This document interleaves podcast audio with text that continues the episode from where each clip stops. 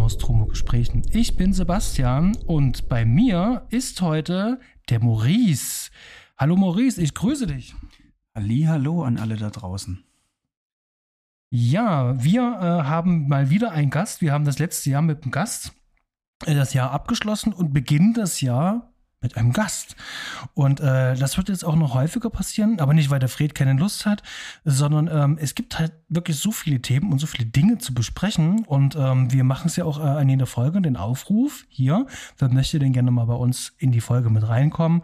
Und ähm, wir hatten, ich glaube, um Aliens, um Aliens rum sind wir in Kontakt getreten über Instagram. Ähm, und ich hatte, glaube ich, ja, beim äh, Cinema Entertainment Talk ähm, ähm, über Dune mitgesprochen und da hattest du uns gehört und dann sind wir in Kontakt gekommen und haben schnell festgestellt, hier gibt es Schnittmenge.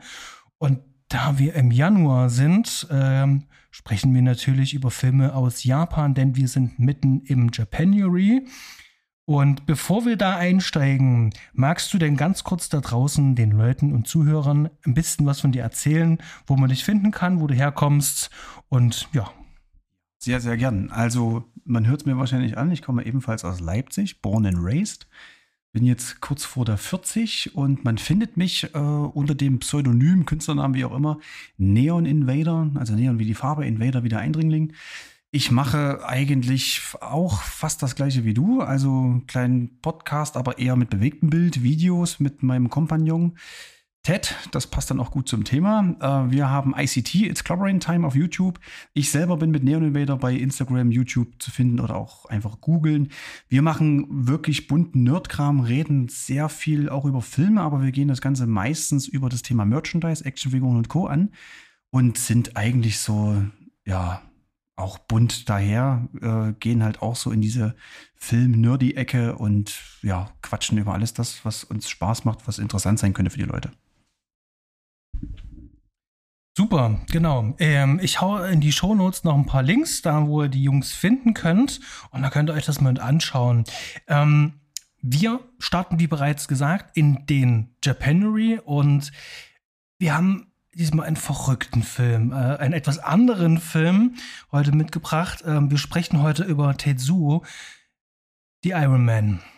Und jetzt möchte ich dich mal fragen, Maurice, hast du Vorerfahrung mit diesem Film? Kanntest du den schon? Und ähm ja, also ähm, ich kannte den Film schon aufgrund dessen, dass der Name Tetsuo ja auch äh, quasi Namensgeber von meinem Kompagnon sein Künstlernamen ist, da fängt es schon an. Und dann muss ich ganz weit zurückgehen in die frühen 2000er Jahre, als noch die, ich sag mal, die zweite Ära der Videotheken noch am Start war. Der Massenphänomen DVD war da, Videobuster hier in Leipzig war damals meine Haus- und Hofvideothek.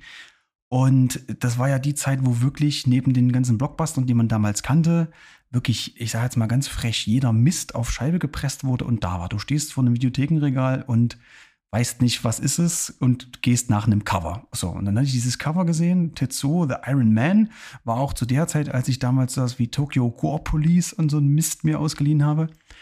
Den Film ausgeliehen mit meinem Neffen, der damals, ich glaube, neun oder zehn Jahre alt war, eingelegt. Da habe ich noch bei meinen Eltern gewohnt und dachte mir so nach einer halben Stunde, was zur Hölle schaust du dir hier an? Und als dann eine der berühmten Phallus-Szenen kam, habe ich zu meinem Neffen gesagt, okay, der Onkel muss jetzt hier weiter alleine gucken, weil das ist jetzt, glaube ich, hier nicht so das Richtige und habe dann, glaube ich, nach knapp der Hälfte den Film ausgemacht. So, dann war jahrzehntelang Ruhe, bis wir beide aufeinander getroffen sind und festgestellt haben, das ist ein gutes Thema. Und dann wurde das neu gesichtet und das ist so quasi meine Erfahrung mit dem verrückten Stück Film. Ja, ich habe diesen Film jetzt ähm, im Zuge des Japanuaries 2022 jetzt zum ersten Mal gesehen. Ist aber auch einer von den Filmen, der schon ewig lang auf so einer imaginären To-Do-Liste steht und der mich auch so ein bisschen verfolgt, denn der hat ja so einen gewissen Ruf und ähm, zu gerade so äh, nach Wendezeiten äh, war ja bei uns so die Videotheken ja voll mit ganz vielen Filmen, die schon abgegriffen waren aus Westdeutschland. Das ist ja hier kartonweise hier rübergefahren worden. Und da waren so Filme wie eben halt Nightmare on Elm Street, äh, Hellraiser und äh, eben halt auch Tetsuo, die waren da eben halt mit dabei. Darüber sprach man eben halt auch. Und das ist immer ein besonderer Film. Warum der besonders ist, sprechen wir dann gleich noch drüber. Aber der wurde auch viel zitiert. Allerdings wurde der so von Leuten zitiert, die dann eben halt auch Nekromantik gesehen hatten. Äh, und da wurde der halt viel erwähnt und ähm, jeder, der den Podcast so ein bisschen ähm, äh, aufmerksam verfolgt, der weiß ja, dass ich auch etwas anders sozialisiert worden bin und bin relativ schnell mit dunkler und düsterer Musik äh, konfrontiert gewesen. Und da gehört eben halt auch Elektro, IBM und Industrial mit dazu. Und als großer Fan von Skinny Puppy, äh, Nam und ähm, anderen Genrevertretern ähm, ist so Tetsuo wirklich so der Film, der eben halt auch einem so Industry Festival, also hier gab es in Leipzig früher die Industrialization im Werk 2 oder wenn Konzerte waren im Rahmen des WGT, da war es nicht selten, dass dieser Film im Hintergrund lief und ähm, die äh, Interpreten dann sozusagen ihren Tribut gezollt haben, indem sie wie ihren eigenen Soundtrack zu diesem Film gemacht haben. Und das heißt, also ich bin vor allen Dingen auch ähm, über diesen Soundtrack und ähm, diesen Ruf, den er auch in dieser Szene eben halt auch hatte, auch war ich gewahr, dass es diesen Film da eben halt auch gibt. Nie dazu gekommen. Jetzt ist es aber endlich soweit.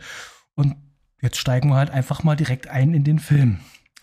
Ähm, der Film ist von 1989 und ist aus Japan, geht in der Version, wie wir sie geschaut haben, 67 Minuten. Da gibt es noch Bonusmaterial, also äh, Deleted Scenes, da kommt man dann auf äh, was über 70 äh, Minuten.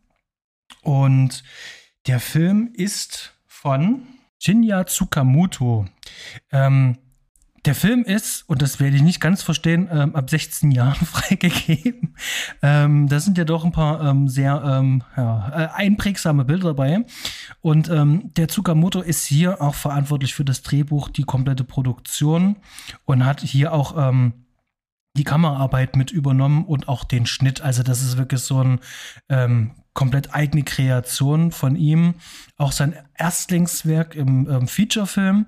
Und ähm, ich weiß nicht, wenn man den irgendwie kategorisieren würde. Also es sind Horrorfilmelemente drinne.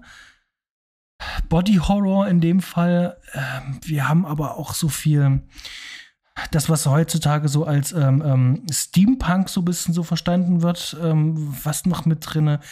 Ist ganz schwer zu sagen. Ich würde es ganz grob, wirklich ganz grob irgendwo in die Horror-Ecke passen, aber das wird dem Film eigentlich gar nicht gerecht. Ja, richtig. Also auch im Vorgespräch hat man ja schon festgestellt, dass es ja wirklich, äh, wenn man so auch ein bisschen recherchiert, schwierig ist, da jetzt eine eindeutige Definition zu finden. Ich tue mich zum Beispiel ein bisschen schwer mit dem Cyberpunk, äh, denn jetzt nicht nur durch diese aktuelle Videospielgenre Erweiterung, die da jetzt rausgekommen ist im letzten Jahr, ist ja Cyberpunk in allen Munden oder allen Mündern und äh, wird auch anders interpretiert. Für mich ist zum Beispiel Cyberpunk eher so was Sauberes, Cleanes, in Anführungszeichen, wie ein äh, Blade Runner zum Beispiel. Hier bei äh, Tetsuo, The Iron Man, ist es ja schon tatsächlich eine sehr düstere, schmutzige, rostige, dreckige Variante. Und ähm, ich glaube, um es jetzt einem Publikum, die jetzt nicht so ganz im Thema stecken, greifbarer zu machen, wurde hier zum Thema Cyberpunk äh, gegriffen. Ich gebe vollkommen recht zu sagen, ist ein Horror oder ein Body-Horror-Film, da auf jeden Fall. Hat auch so ein bisschen so Super Sentai-Einflüsse la Power Rangers. Also wenn dann die Protagonisten, um, ohne jetzt so weit nach vorn zu greifen, dann äh, gegeneinander antreten und hektische Bewegungen sind, erinnert das auch sehr an so diese Einlagen von einer Power Rangers Folge, also so ähm, Monster Fight. Ähm, aber um ein Fazit zu ziehen, Horrorfilm, Body Horror, Punkt. Genau. Bevor wir jetzt in unsere Themen reingehen, denn wir haben ja doch so ein paar Themen zusammengetragen, ähm, hier vielleicht ein Shoutout, denn ähm, über diesen Film ist jetzt im Laufe der letzten Jahre, ähm, gerade im Japanuary, viel gesprochen worden von Kollegen. Hier möchte ich an der Stelle ein Shoutout bringen an die Kollegen vom Kompendium des Unbehagens. Äh, die haben ähm, die komplette Tetsu-Reihe besprochen, alles nachzuhören. Ähm, die waren dann auch in der Bildnachwirkung. Hier Grüße an den Nenat. Und äh, haben dort auch mitgesprochen. Und dann äh, hat aber auch noch ähm, ein Filmarchiv auch noch darüber gesprochen. Und da findet ihr eigentlich alles, was ihr über diesen Film wissen müsst, findet ihr schon. Das ist natürlich die Frage, was haben wir dann jetzt noch hier beizusteuern? Und das finden wir jetzt raus. Wir sind, Disclaimer, nicht des Japanischen mächtig. Wenn wir irgendwelche Namen falsch aussprechen, und das werden wir, bitte, bitte, bitte, nehmt es uns nicht übel. Das ist keine böswillige Absicht. Dann würde ich sagen, Maurice, steigen wir mal in den Film ein. Wir haben hier ein paar Notizen. Wir hatten auch ein etwas längeres Vorgespräch. Ich glaube, das war es auch nötig. Ähm, kannst du mal ganz kurz zusammenfassen, um was geht's denn eigentlich in Tetsu, the Iron Man? Ja, sehr gern. Also zur Story. Der Metallfetischist äh, scheint ein eigenartiges, wahnsinniges Verlangen danach zu haben, Altmetall in seinen Körper einzuführen. Als er von einem japanischen Mann überfahren wird, als dieser mit, seinem, mit seiner Freundin durch die Nacht fährt, passiert etwas Eigenartiges. Der Mann leidet an den seltsamsten Symptomen. Sein Körper wird langsam Schritt für Schritt selbst zu Eisen. Bald stellt sich heraus, dass der Metallfetischist bei dem Autounfall nicht ums Leben kam, sondern nun seine Wut an dem Fahrerflüchtigen auslebt und ihn diesen Qualen aussetzt, indem er, wie auch immer, das Metall kontrollieren kann. Sein Körper weiß nicht, wie es sich dem schrecklichen Fluch entziehen kann und sucht verzweifelt nach einer Lösung, bevor er vollständig zu einem eisernen Monster geworden ist. Ja, vielen Dank. Wir haben die Story von Filmkritik, haben wir uns mal entliehen. Denn es ist, finde ich, schon ein bisschen schwieriger, diesen Film zusammenzufassen. Ich, ich habe einige Zusammenfassungen gesehen. Ich habe natürlich auch äh, die meisten Podcasts zu dem Film aber auch schon gehört. Und ähm, das ist ja ein Film, der ist ja so ähm, linear, ähm, so nicht wirklich erfassbar. Der Regisseur selber, der hat, der hat was Gutes gesagt. Äh, du musst den Film so ein bisschen so wie so ein ähm, Rockkonzert, musst du das verstehen und laut aufdrehen. Und dann funktioniert der Film. So fühlt er sich an, so kommt er halt auch. Und ich glaube, das ist halt auch so der, der Schlüssel, zumindest so für diesen Film. Ähm, Genau. Wir haben aber jetzt ein paar schöne Themen und was gibt's eigentlich Schöneres, wenn wir nicht gleich mal direkt einsteigen mit der Frage, was ist denn eigentlich so diese Grundidee von diesem Film? Was will denn dieser Film eigentlich sein? Und da würde ich einfach gleich mal dich fragen, Maurice, was war denn so deine ersten Gedanken, als du diesen Film gesehen hast? Was denkst du, was du da gesehen hast und wie hast du das eingeordnet? Ja, also ich muss jetzt ganz ehrlich sein, als ich den Film das erste Mal gesehen habe, damals und jetzt auch nochmal beim Neuschauen, die gleiche Meinung, was zur Hölle habe ich hier gerade mir angeschaut. Ähm, ich wusste, dass der Film weird, anstrengend, schwierig wird. Äh, es war entspannt, weil 67 Minuten ist jetzt nicht so ein schwieriges Thema, wo du sagst, das investierst du da gerne mal rein. Und ähm, dann bei der zweiten Neusichtung, die ich gestern Abend noch vorgenommen habe, vor dem Aufzeichnen des Podcasts, konnte man sich drauf einlassen. Also man muss den definitiv mehr als zweimal schauen, um wirklich das Ganze auf sich wirken zu lassen. Jetzt hat mir auch die Story-Zusammenfassung tatsächlich nochmal geholfen, überhaupt zu kapieren, okay, das ist jetzt grob die Handlung. Wenn man es jetzt zusammenfassen würde, du hast es im Vorgespräch perfekt auch gesagt, es ist wie ein Punkkonzert auf Celluloid gebannt. Ähm, es sind sowohl für mich jetzt, also grundsätzlich hat der Film auch unglaublich viele Interpretationsmöglichkeiten, was man da reinpacken kann. Ist es ein 67 Minuten langes äh, schwarz-weiß Musikvideo? Ist es eine Kunstinstallation? Ist es was Experimentelles? Ist es, äh, es erinnert mich so ein bisschen an meine Jugend, als ich meine erste Videokamera äh, geschenkt bekommen habe und habe Kurzfilme gedreht. Wir haben damals mit schlechten Kameraeffekten sowas wie Predator nachgedreht.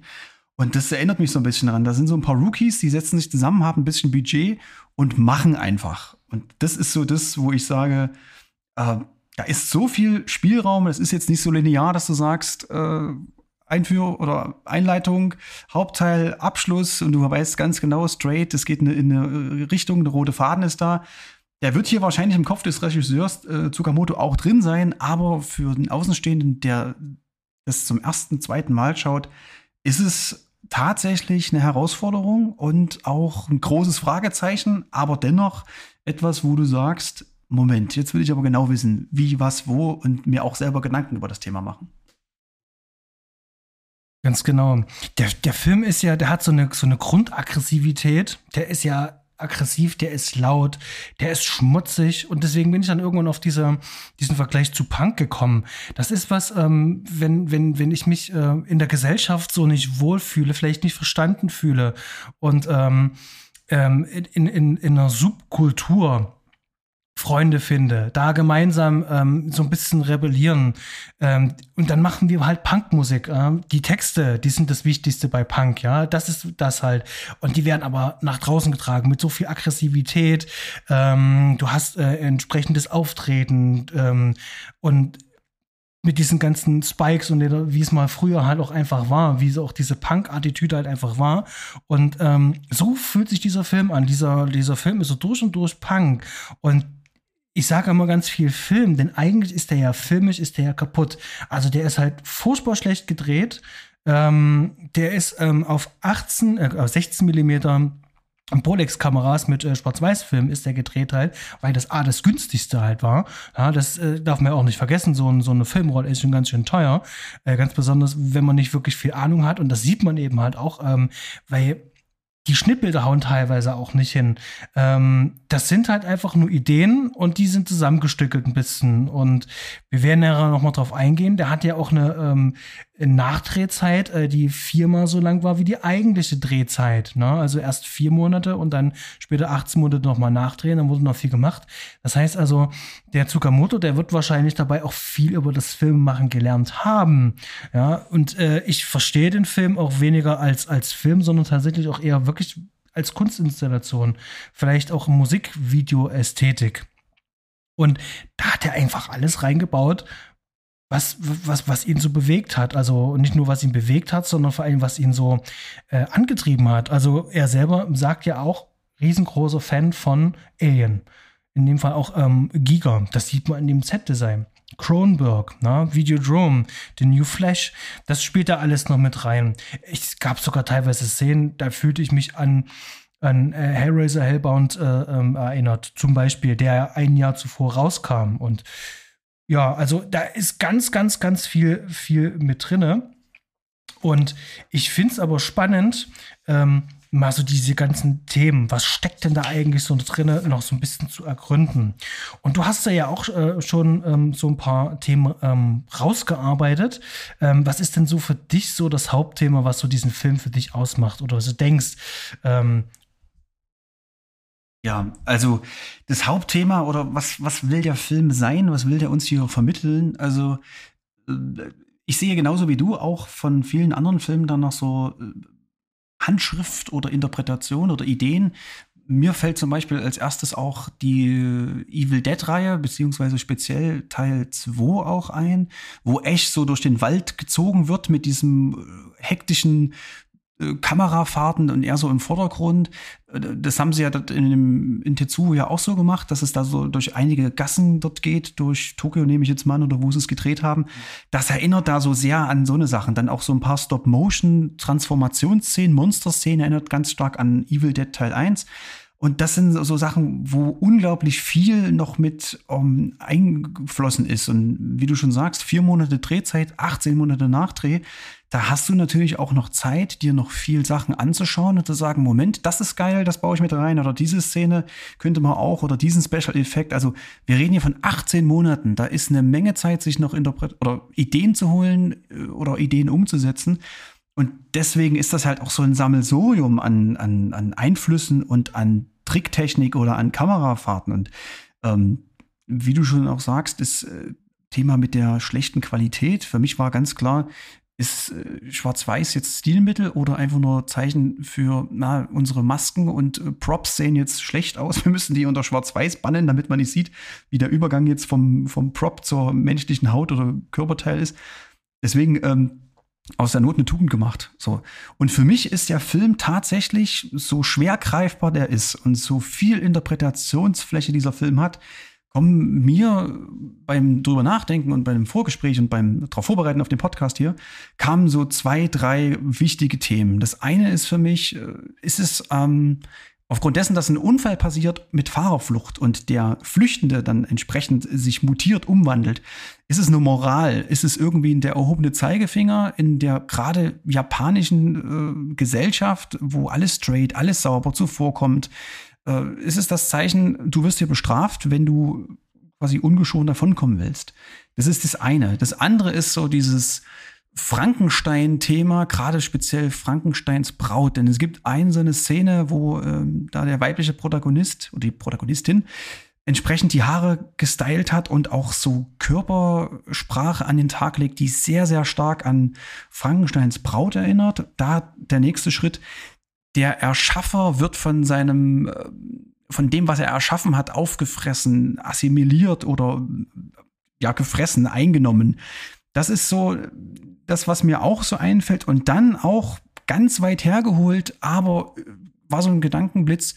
Wir sind ja im Jahr 89, als der Film gedreht worden ist. Und hier geht es ja um einen Menschen oder um eine Person, die von etwas aufgefressen, befallen wird. Und da ist mir zum Beispiel das Thema HIV-Infektion in den Kopf gekommen, weil das war damals ganz, ganz neu, noch nicht so wirklich viel erforscht zu der Zeit. Und da interpretiere ich da so das Thema, dass jemand von irgendeiner unbekannten Krankheit, hier in dem Fall dieser metallische, rostige Body Transformation Virus, was auch immer, dass das vielleicht auch noch mal so ein äh, Fingerzeig ist. Ähm, es gibt da draußen gefährliche Sachen, die nicht aufzuhalten sind, wo du einfach hilflos zuschauen musst, wie du dann eingenommen wirst davon. Also das sind so die Sachen, die mir einfallen zu dem Film, und ich denke mal, äh, die Zuhörerinnen und Zuhörer da draußen werden auch feststellen, jeder guckt den Film auf eine andere Art und Weise. Und vielleicht gibt es da noch vier, fünf andere Varianten, wie ihr das da draußen seht. Und das ist halt das Interessante an dem Gesamtkonstrukt. Ja, ich, ich glaube, du hast äh, mit, mit vielen Dingen, die du gesagt hast, hast du auch wirklich recht. Und äh, ich denke, äh, dieser Film ähm, ist eine Summe aus diesen ganzen Teilen. Der Film referenziert ganz viel auf ähm, popkulturelle Events, die zum Beispiel im Horrorfilm passiert sind. Ähm, der nimmt natürlich aber auch die ganzen gesellschaftlichen Dinge, saugt er halt auf. Ähm, das AIDS-Virus ist natürlich schon seit den 80ern halt schon unterwegs halt. Also das wurde ja auch schon in The Thing mehr oder weniger, kannst du das halt auch mit reinsehen, diese Bedrohung eben halt auch von innen ja noch mitkommt.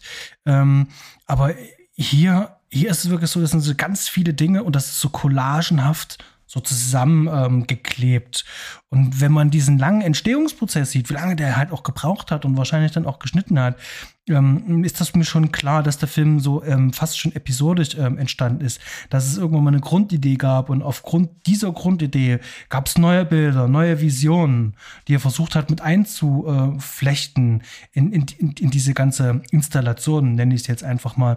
Und da geht da wirklich sozusagen, der Tsukamuso geht wirklich so seine innere Liste ab. Ähm, was muss da mit rein? Was ist so das dunkelste, düsterste, was mir einfällt? Und es gibt halt wirklich, also auch, also als ich den Film gesehen habe, habe ich einige Szenen wahrscheinlich auch missverstanden, aber daraus, wie die Bilder auf mich gewirkt haben, zum Beispiel dieser, ähm, wie heißt der, der, der, der Metallfetischist, der sitzt doch ähm, wie in so einem Raum, sitzt der vor so einem Fernseher und kann steuern und lenken. Und ich hatte immer das Gefühl, ähm, dass das äh, von dem Unfallverursacher, dass das sozusagen die Stimme im Kopf ist. Und so hatte ich das irgendwie verstanden. Ähm, und daraus mit dem Ende vor allem, dieses wahnsinnig verrückte Ende, diese riesengroße Penis, äh, bestehend aus diesen zwei Männern jetzt, äh, die jetzt zu einem Wesen sind, äh, jetzt die Welt äh, ähm, in Rost und Metall verwandeln wollen mit ihrer Liebe, ähm, dachte ich mir so, meine Güte, dieses, dieses eigentliche Thema ist wirklich so ähm, wie unser menschliches Bewusstsein, was uns in eine in Anführungszeichen ähm, höhere Kategorie in, in, in, in einen Spezies sozusagen befördert hat, dieses Selbstreflektieren, das selbst über sich nachdenken, dieses wirkliche Bewusstsein uns eigentlich ähm, viel Elend eben halt beschert hat. Ähm, wir leben in einer kaputten Industriezeitalter und das das haben wir ja eben halt auch, die, diese, diese, dieser Tetsu, dieser Iron Man, der besteht ja aus altem Metall, kaputten Metall, verrostet. Ähm, das sind sozusagen Reliquien sozusagen aus dem ähm, Vorindustrie, äh, aus dem klassischen Industriezeitalter. Und ähm, wir zerstören unsere eigene Existenz, ähm, diesen ganzen Planeten zerstören wir. Das wusste man in den 80ern, wie man schon in den 60ern wusste, dass man diesem Lebensstil so nicht leben kann. Und ich glaube, dass diese, diese, diese rebellische Stimme, dieses, diese Welt, diese Welt ist nur krank, ähm, auf diese Art und Weise in diesen Film da gebannt hat und da alles reingestopft hat.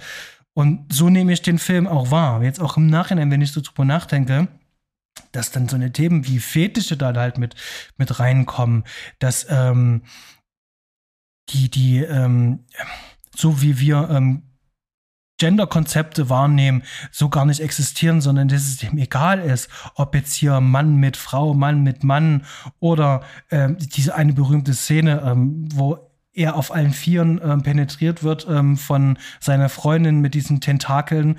Ähm, da sind so viele Sachen halt einfach mit drinne und ähm, wie gesagt, also bei all diesen ganzen verrückten Themen, die da drinne sind, ähm, der musste sie alle in diesen Film halt reinbringen, sagen so, da mache ich jetzt einen riesengroßen Film oder Kunstinstallation draus und das ist das halt auch für mich. Wie macht er das? Wie macht er das visuell? Und das, das ist was, also wir haben ja schon gesagt, schwarz-weiß ähm, mit, mit, ähm, mit 16 Millimeter gedreht, also das günstigste, was du da bekommen hast, mit der Bolex halt, selber ähm, ähm gefilmt. Da sind aber so viele coole Sachen mit drin. Du hast ja auch gerade schon Tanz der Teufel gesagt. Ähm, wir haben da, äh, wir haben da so einen so Stop-Motion-Effekt da. Ähm, wir haben wahnsinniges Creature-Design. Wir haben so eine Traumästhetik ähm, und ein verrücktes Set-Design. Ähm, nimmst du das als Tokio eigentlich wahr, was du dort siehst? Oder was ist das für dich? Soll das noch Tokio sein oder kann das irgendeine x-beliebige Stadt sein? Ähm, also, worauf ich hinaus will, äh, ist Tokio für dich ähm, hier relevant? Weil in vielen Filmen ist ja die Stadt ja dann doch wichtig. Wir hatten es vor uns zum Beispiel, du siehst New York, da siehst du schon die Gully-Decke und da weißt du ganz genau, hier könnte ein Turtle jederzeit halt rauskommen. Aber spielt hier Tokio, die Stadt für dich selber eine Rolle?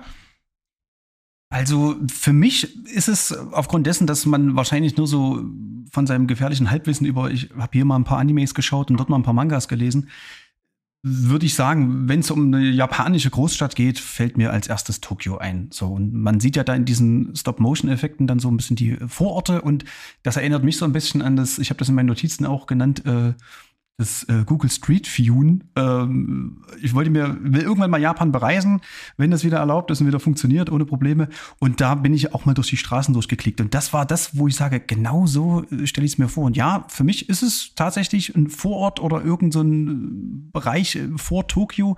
Und auch, wie du es vorhin schon sagtest, mit den ähm, ekelhaft rostigen, dreckigen Look. Also du siehst ja dann auch diese Industrialisierungsthemen. Du hast zwischendrin immer mal so zwei, drei Szenen. Eine alte Stahlmühle wird gezeigt oder alte industrielle Gerätschaften. Nichts, was neu aussieht oder was sauber ausschaut. Du hast auch bei einigen Szenen, siehst du links und rechts noch Schrott rumliegen. Also da ist halt nichts geschönt. Ich glaube, die einzigen sauberen Szenen, die du siehst, ist diese Einstellung relativ nah am Anfang, ähm, an der U-Bahn-Station, wo der Darsteller in seinem straighten Anzug sitzt und neben ihm die junge Frau, die ihn dann auch verfolgt, wo auch wieder dieses Thema, ähm, die Gender-Konzepte werden ja komplett aufgebrochen, weil die junge Frau, die in der U-Bahn-Station neben ihm sitzt, hatte für mich auch so einen so einen androgynen Look. Also man wusste jetzt nicht, ist es jetzt eine Frau, ist es jetzt ein Mann, ist es jetzt ein Mann in Frauenkleidung, was ist es? Es war aber auch egal, weil es war halt eine Kreatur, die den, den, den, den Darsteller dann irgendwie jagt oder die Figur.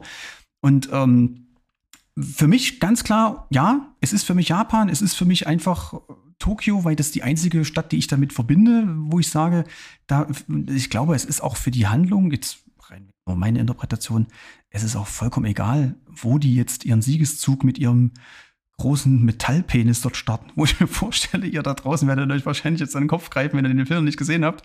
Aber tatsächlich am Ende des Films denkt man sich, ist das jetzt ein Phallus, der fährt?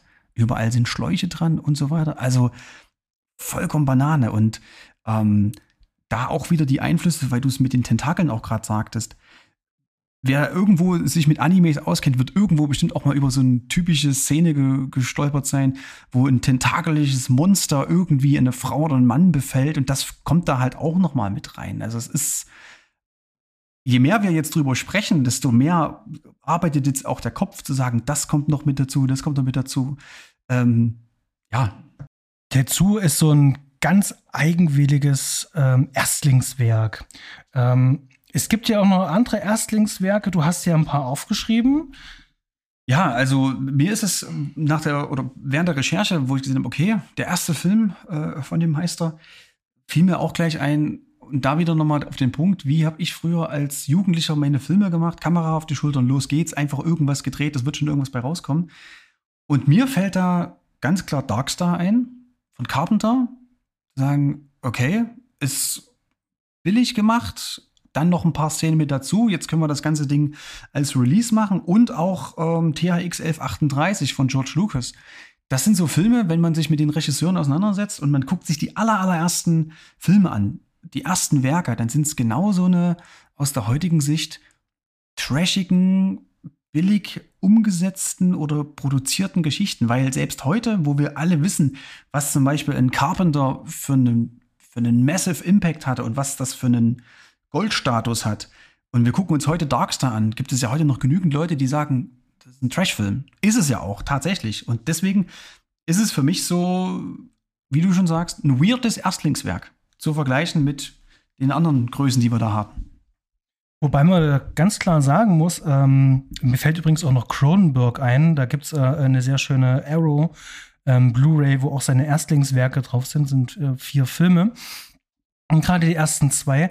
Mh, hm, die sind halt keine guten Erzähler, bis auf John Carpenter. Der war tatsächlich schon äh, zu Studienzeiten schon verdammt guter Erzähler. Der wusste ganz genau wie. Ähm, aber hier ist es halt so, du kriegst sozusagen unsere Kunst, kriegst du jetzt ein bisschen so aufgedrückt. Also so wirkt zum Beispiel auch ähm, THX, äh, wirkt ja tatsächlich auch so. Ähm, das fällt halt auch schwer, sich so eine Filme anzuschauen. Und bei Tetsu ist es genauso. Du bekommst jetzt, meine Bilder bekommst du jetzt aufgedrückt. Umso verstörender und äh, umso ähm, verrückter die Idee, äh, umso besser für mich halt. Ähm, ähm, ich möchte dich auch ganz gerne mit ein paar Fragezeichen zurücklassen. Also ich merke schon, dass das wirklich auch wirklich beabsichtigt ist. Ich möchte euch jetzt da draußen verstören. Und ähm, ich würde den auch tatsächlich schon so ein bisschen so mit einordnen. Er hat ja danach dann noch ein paar äh, ähm, äh, andere Filme gemacht, aber er hat trotzdem auch mit Tetsugo weitergemacht. Also er hat auch den zweiten und dritten Teil ja auch selber noch mit ähm, ähm inszeniert, aber hat ja auch noch andere ähm, ähm, großartige Filme gemacht, die ich alle nicht gesehen habe. ähm, würde mich aber tatsächlich interessieren, ähm, äh, wie so seine anderen Filme sind. Und ich glaube, das ist auch was Schönes, um hier nochmal äh, den Bogen zurückzuspannen, überhaupt, warum wir hier zusammengekommen sind. Bei der Japanery ist halt auch toll, und zu sagen, okay, ähm, ich konzentriere mich jetzt halt wirklich einfach nur auf ein filmisches Land. Ähm, und da kann man halt noch echt eine ganze Menge mitnehmen. Und mich würde tatsächlich interessieren, wie es in ein anderer Film von ihm aus einer späteren Zeit, der ein komplett anderes Genre oder ein komplett ähm, äh, anderes Thema halt verhandelt. Das würde mich interessieren und dafür finde ich das schon wieder sehr gut. Ähm, der Film hatte ja, das habe ich schon gesagt, auch wahnsinnigen Einfluss ähm, auf, auf, auf ähm, auf andere Filme, auf andere Medien. Und äh, gerade auch Musik hatte ich schon vieles gesagt. Und du hattest im Vorgespräch noch was Gutes gesagt, ähm, äh, wie der Film wiederum äh, andere Sachen noch mit beeinflusst hat. Ja, genau. Also der, der Einfluss ist ja auch wieder so eine Sache, wieder die große Interpretation. Ist es denn so, das ist nicht? Aber mir fiel zum Beispiel, wenn man sich das äh, den, den, die Title Card anschaut. Also wenn der Film losgeht, nach ein paar Minuten wird dann äh, der Schriftzug eingeblendet, der so von links nach rechts durchs Bild durchläuft. Erinnert auch gleich an äh, The Terminator, wo das auch so war, oder das berühmte Rocky Banner, was da so durchläuft. Fiel mir in erster Linie auf, warte mal, so ähnlich waren doch auch die Videoclips von der ähm, Elektro-Punk-Band Atari Teenage Riot und ich habe schon gesagt, jetzt müsste eigentlich nur noch Alec Empire durchs Bild springen und schon hast du den fertigen äh, Rookie-Videoclip, so wie wir es damals auch in der Elektro-Techno-Szene Mitte der 90er haben. Da klammere ich jetzt mal so dieses schlechte äh, Techno und Elektro aus den Niederlanden aus, sondern wirklich das, wo es dann so ein bisschen aggressiver wurde, so die, die Viva 2-Zeit damals, äh, wo nochmal eine ganz andere Art Musik gespielt wurde, eine ganz andere Art von Videoclips gespielt wurde. Das ist so das, wo ich sage, da will ich nicht wissen, wie viele sich davon beeinflussen lassen haben. Und so wie wir ja auch in dem Thema drin stecken, werden ja auch diese Musiker, die eine ganz andere Stilrichtung machen. Und äh, klammern wir jetzt mal den, das Genre Punk aus. Das, ich sag mal so, die Leute, die auf sowas stehen oder sich für sowas interessieren, die finden das auch. Und deswegen ist das für mich so ganz klar Videoclip-Ästhetik, um hier eine Band zu nennen, Atari Teenage Riot. Dann auch das ganze, was mich so beeindruckt hat, ist ja, dass der Film 1990, glaube ich, eine Auszeichnung bekommen hat als bester Film in einem Filmfest in Rom, glaube ich, mhm. wo ich mir sage, wow, äh, wir sind jetzt im Jahr 2022 und wir reden über einen Film, wo wir Fragezeichen im Kopf haben. Und 1990 kriegt dieser Film oder wurde wahrgenommen oder wurde ernst genommen, sonst würde es ja diesen Preis nicht geben. Ähm, das ist für mich auch nochmal so ein Thema, der beeinflusst da wahrscheinlich auch andere Filmemacher, die sagen, Moment mal, es ist ein verrücktes Bollwerk an Bildern, an, an Aggressivität, an, an also auch so die japanischen äh, Musiker, ich denke da an, an Ken Ishii zum Beispiel, die dann auch mit vielen Liedern dann, ähm, dann in Mitte der 90er auch in die Charts gekommen sind oder diese, allgemein diese Anime-Tür, die dann aufgetreten wurde. Wenn wir an, gibt es auch dieses Video King of My Castle, glaube ich, wo die von, ähm, ich glaube, Ghost in the Shell oder von irgendeinem Anime da, das, das Videoclip oder der Videoclip zu dem Elektrolied besteht halt nur aus Anime, was vorher nie denkbar war. Also wenn man überhaupt mit Anime irgendwo mal in Verbindung kam in den frühen 90ern, dann war es wahrscheinlich so Serien wie Prinzessin Sarah, Hallo Kurt und die Schatzinsel oder Biene Maya und hat es erst später mit Pokémon und Digimon erst gecheckt, ach warte mal, japanische Trickfilmkultur ist ja nun doch schon eher da als gedacht.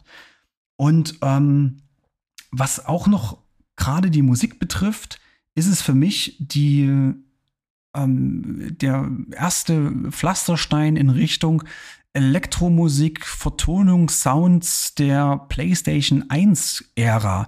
Also viele Spiele, die auch noch so ein bisschen in diesem Anime-Stil, in diesem Anime-Genre spielen, die leider in Europa selten rausgekommen sind, ist das für mich auch nochmal so der Grundstein oder die Grundsteinlegung, was dieser Film beeinflusst hat. Zu der Sache mit Italien, dem Festival, gibt es äh, tatsächlich noch einen coolen Trivia-Fact. Und zwar hat der ähm, Tsukamoto versucht, ja den Film erstmal in Japan an den Mann und an die Frau zu bringen. Ähm, und das wollte dort keiner sehen. Gar keiner. Und dann hat er es eben halt irgendwie geschafft, diesen Film ähm, auf dieses italienische Festival zu bringen in Rom. Und die haben den Film auch genommen. Der hat aber auch keine Untertitel. Der braucht natürlich jetzt keine großartigen Untertitel.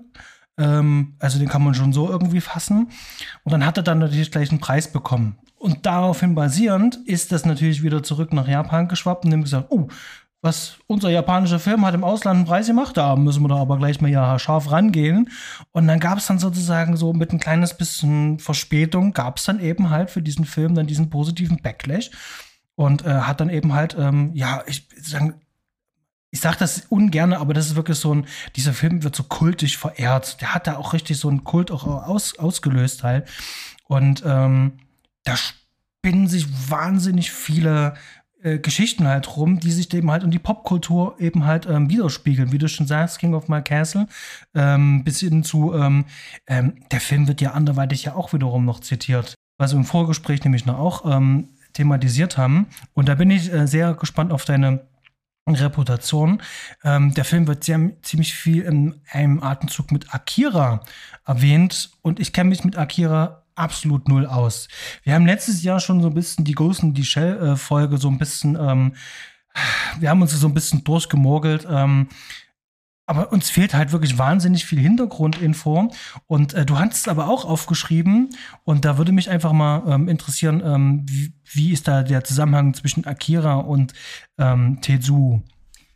Ja, wie ist der Zusammenhang mit Akira und Tetsu? Also, bei Akira bin ich ganz gut im Game. Jetzt nicht 100% mit allen Trivia-Facts und so, aber schon relativ zeitig auf Akira aufmerksam geworden. Da muss ich jetzt zurückspringen, früh Mitte der 90er Pay-TV Premiere, was dann später zu der D-Box wurde, was dann ganz später zu ähm, wie heißt das jetzt? Ähm, dieser Pay Sky. Was jetzt Sky ist, war ja mal ganz früher Premiere.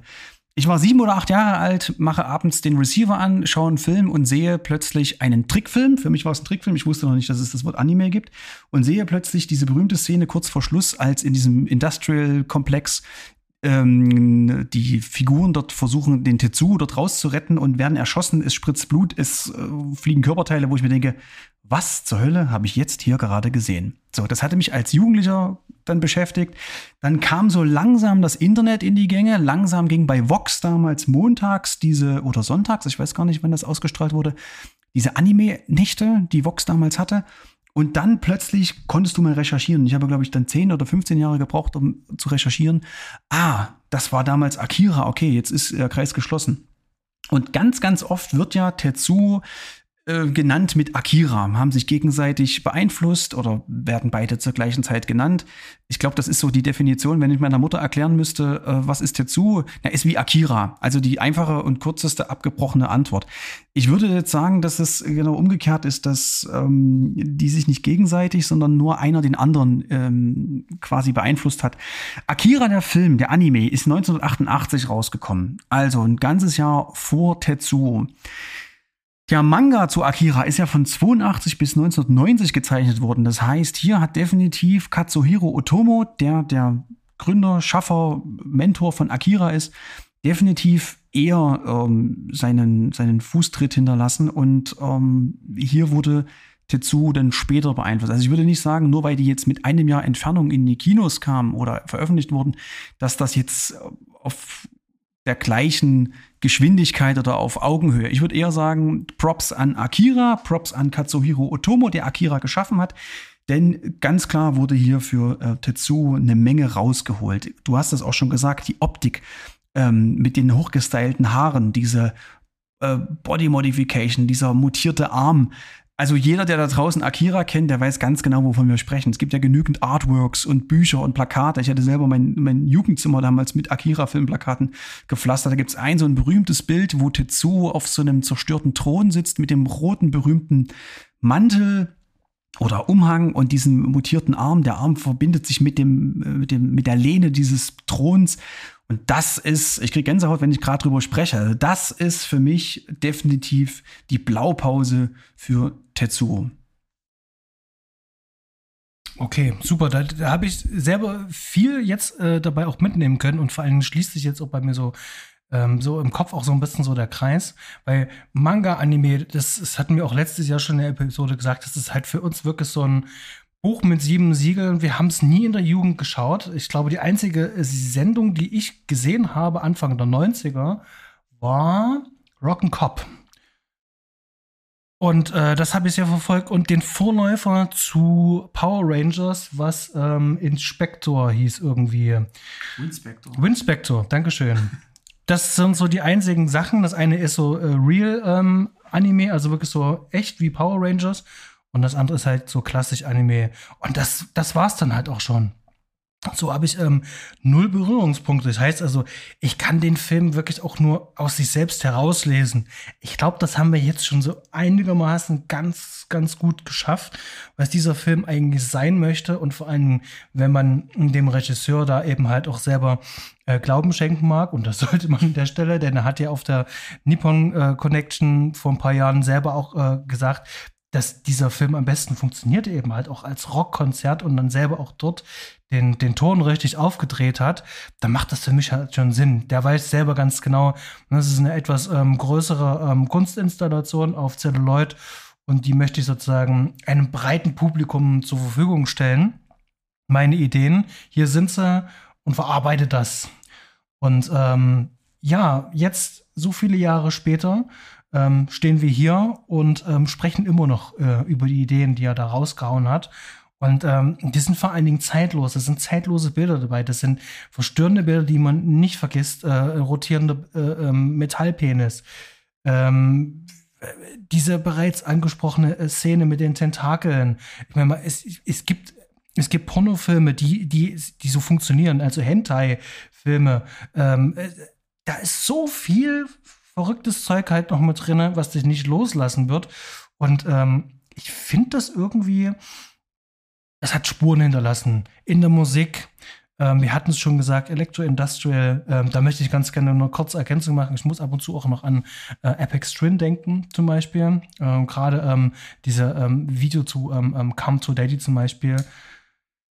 Ähm, auch mega verstörend. Der arbeitet auch mit solchen ähm, ähm, äh, Bildern, äh, die wild zusammen montiert werden. Ähm, da geht es halt auch dabei um, um Strukturen zu, zu, durchbrechen, halt, ähm, Konventionen zu brechen. Das macht der Film permanent. Und ich denke, wir sind jetzt so auf der Zielgeraden, so Richtung Fazit, würde ich sagen. Ich greife es jetzt schon mal vorweg und gebe dir dann nochmal das Mikro. Also ich finde, diesen Film ist eine Erfahrung. Also das ist wirklich äh, ähm, eine Erfahrung. Das kann man mal erlebt haben. Das muss man nicht unbedingt. äh, der Film wird auch nicht jedermann zugänglich sein und jeder Frau. Ähm, das ist, ähm, das ist schon ein schwerer Brocken. Da geht ja nur 67 Minuten, trotzdem gibt es, weil er so unkonventionell erzählt ist, Schwierigkeiten natürlich auch beim Schauen selber. Der Film verlangt ja schon was von einem ab, also man muss sich ja auch konzentrieren. Und ähm, wenn man jetzt keinen analytischen Blick äh, hat da drauf und vielleicht ab und zu mal von oben herauf blickt, ähm, dann kann es einem schon schwer fallen, ähm, sich diesen Film einfach mal so zum Genuss anzuschauen. Denn ich glaube, das will der auch gar nicht sein. Wie gesagt, das ist dieses Punkkonzert, ähm, vielleicht ein paar Bier drinne und dann lasse ich mich anschreien und äh, gröle noch ein bisschen mit. Ähm, deswegen eine, also eine eingeschränkte Empfehlung da draußen. Wer, wer was Verrücktes sehen will, wer, wer seine Grenzen auch mal ein bisschen austesten möchte und nicht äh, unbedingt äh, Human Centipede äh, sehen will, der ähm, kann sich den Film anschauen. Da sind viele tolle Themen drin, da sind viele gute Themen drin, das sind ikonische Bilder drin. Ähm, mir hat es ja gefallen, ähm, aber auf eine andere Art und Weise, äh, als es in Shawshank Redemption halt tut. Dieser Film hat mich ja jetzt nicht emotional mitgenommen, aber der gibt mir halt was zum, äh, zum, zum zum Nachdenken. Der äh, lässt mich nicht einfach so, oh, schöner Film, sondern über den werde ich jetzt die nächsten Monate und Jahre ja noch nachdenken. Und das ist halt immer, immer was Positives. Von daher eine eingeschränkte Empfehlung für euch da draußen. Aber das letzte Wort, das hast du. Was für eine Ehre, das letzte Wort, das ist schön. Du hast es gerade eigentlich auf den Punkt gebracht mit dieser eingeschränkten Empfehlung. Also, wer sich für Film interessiert, der soll sich den auf jeden Fall mal anschauen. Äh, beste Werbeargument wäre hier, geht ja nur 67 Minuten und die Zeit sollte man haben. Ähm, ich habe den, wie gesagt, beim ersten Mal schauen mir an, also um nochmal aufzufrischen und beim zweiten Mal war es Arbeit für diesen Podcast. Man sieht es dann sowieso nochmal anders. Aber um, wenn man so ein kleines Potpourri haben möchte von all den verrückten Themen, wir gehen halt, wie gesagt, nochmal zurück, das Jahr 89.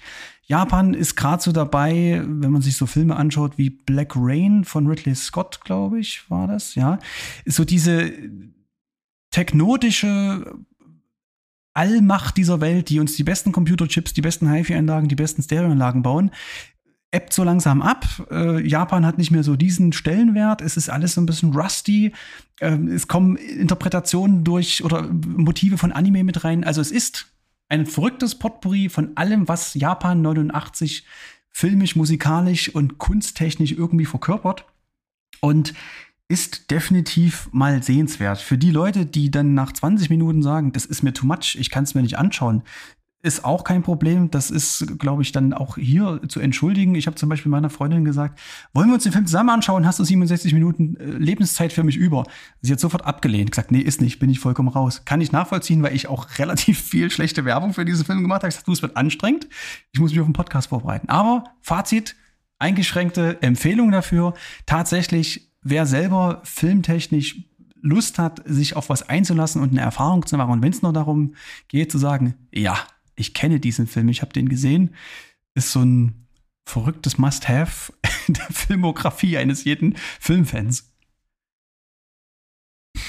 Genau. Ähm, hier noch zur Info. Also ich habe die DVD gesehen, die äh, Nippon-Version von Rapid Eye Movies. Da sind ein paar, wie gesagt, äh, Deleted Scenes drauf, womit der Film dann insgesamt auf über 70 Minuten käme. Ein paar Trailer, zwei verschiedene deutsche Tonspuren und die Original mit Untertiteln. Und das hat mir gereicht, Original mit Untertitel. Äh, mehr braucht es dafür den Film eigentlich auch gar nicht. Ähm, und ich bin mir da auch ziemlich sicher, ähm, dass ähm, bei dem 16 mm Material, wenn der Film sozusagen neu eingelesen wird, also Blu-ray muss nicht sein. Also findet ihr die DVD, könnt ihr die nehmen. Du hast aber die Blu-ray gesehen? Genau, korrekt. Bei mir war es die Blu-ray von Third Windows Films, ähm, 67 Minuten die Cut-Version. Und das war die Double Feature Blu-ray, wo auch Tetsuo 2 Bodyhammer mit drauf war. Leider ohne den Deleted Scenes. Ich habe dann während der Recherche dann festgestellt, oha, hättest du mal die DVD besser bestellt. Aber für euch da draußen reicht entweder das eine oder das andere. Hauptsache, ihr kommt in den Genuss, euch den Film mal anzuschauen. Da würde ich noch mal ganz kurz noch äh, was sozusagen, wir dürfen ja den zweiten Film auch nicht mal ansatzweise äh, bewerben. Der ist, glaube ich, immer noch beschlagnahmt in seiner eigentlichen Form. geschnitten geht's aber halt. Und das ist halt wiederum so eine Sache. Ich bin kein großer Fan von ähm, ähm, Schneiden, also dass irgendwas zensiert wird. Ähm, bin ich wirklich kein großer Fan von. Allerdings äh, bin ich ein großer Fan von Disclaimern und Hinweisen und vor allen Dingen, wenn Filme kuratiert werden und ähm, aufbereitet werden und vor allen Dingen kontextualisiert und eingeordnet werden. Und das, das finde ich persönlich dann halt wichtiger, anstatt zu sagen, wir zensieren das Ganze jetzt, sondern dann kümmert man sich dann eben halt darum, äh, okay, wie, wie kann der Film halt noch äh, einsortiert werden? Was will der eigentlich sein? Das, was wir grob hier in diesem Podcast versuchen, finde ich eigentlich auch, ähm, das gehört eigentlich auch daraus in diese ganze Filmwelt. Hier an der Stelle unbedingt eine Hörempfehlung, und zwar die Kollegen von den Projektionen. Die haben zu dem Thema eine Folge gemacht. Ich verlinke es euch in die Show Note. Lasst da bitte mal ein Ohr da. Genau, das war jetzt noch ein kurzer Einschub. Ansonsten, ich bin fein.